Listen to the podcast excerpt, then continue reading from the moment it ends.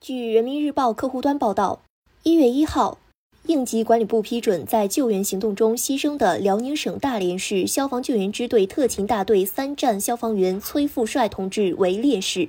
二零二一年十二月三十号十一时十一分，大连市沙河口区新长兴市场地下二层冷库发生火灾，特勤大队三站奉命到场救援。崔富帅同志主动请缨，并负责现场救援。十二时十六分，崔富帅同志在与同事安全营救六名被困群众后，不顾个人安危，迅速返回现场进行二次救援。在搜救撤离过程中失联。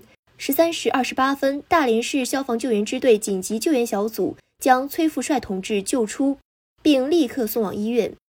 经抢救无效，壮烈牺牲。崔富帅同志牺牲后，应急管理部主要负责同志要求全力做好善后抚恤工作。并向崔富帅同志的家人表示慰问，同时派出了工作组赴辽宁省大连市，指导做好善后抚恤工作。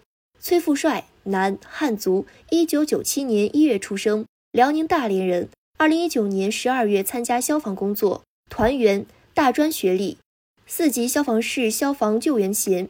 参加工作以来，崔富帅同志思想积极进步，政治坚定可靠，工作勤奋敬业，作风踏实严谨。面对血与火、生与死的考验，舍生忘死，挺身而出，不畏艰难困苦，不怕流血牺牲，先后参加灭火救援战斗三百余次，营救被困群众十余人。感谢收听羊城晚报广东头条，我是主播佳田。